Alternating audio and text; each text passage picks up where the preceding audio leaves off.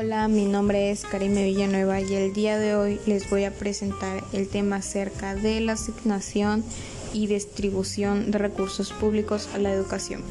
El objetivo de este es conocer la distribución de los recursos públicos destinados a la educación, que obedecen como tal a las necesidades y retos que enfrenta el país en materia de la educación. El financiamiento de la educación tiene pros y contras. Si nos ponemos a examinar, una gran crítica de ello es si realmente se gasta mucho en la educación. Se puede concluir que las necesidades educativas del país son múltiples, por lo cual se requiere una mayor inversión en la educación y el mejorar la calidad de los servicios educativos que brindan en todos los niveles del sistema. La herramienta que utiliza la gestión pública es el modelo de presupuesto basado en resultados, es decir, el PBR, ya que este permite mejorar la calidad del gasto público y promover una adecuada rendición de cuentas. ¿Qué es la rendición de cuentas? Esta es una obligación de las autoridades hacia la ciudadanía, es decir, que ya está establecido hacia los ciudadanos de cualquier ciudad o país. Como mencioné anteriormente, el PBR lo utiliza el gobierno de México para atender las necesidades de los ciudadanos, el cual mide la producción de bienes y servicios y el impacto en la sociedad. García Miramón menciona que el 25.8% de la población que habita en México depende de los recursos públicos para recibir educación escolarizada. A mi punto de vista, siento que esto de el financiamiento de la educación analiza que el financiamiento es una gran es, bueno, es un gran desafío en cualquier sistema educativo que se puede dar por hecho.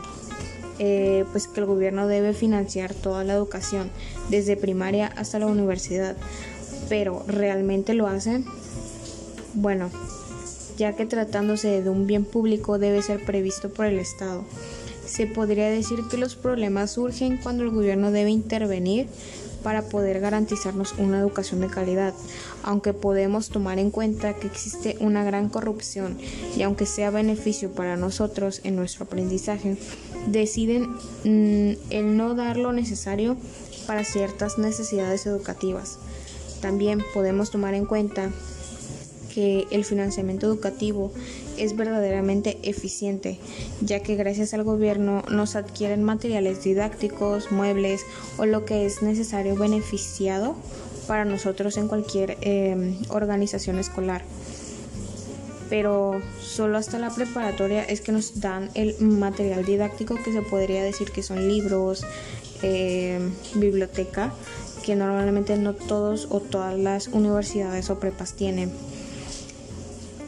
Eh, no todos manejan el mismo presupuesto y aquí es donde observamos que la distribución del país en cuanto a impuestos es totalmente desequilibrada.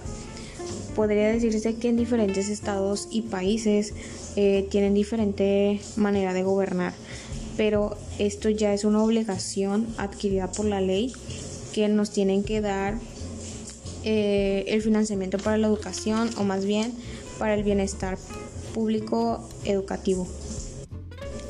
Eso sería todo por mi parte. Muchísimas gracias por escuchar. Tengan lindo día y chao chao.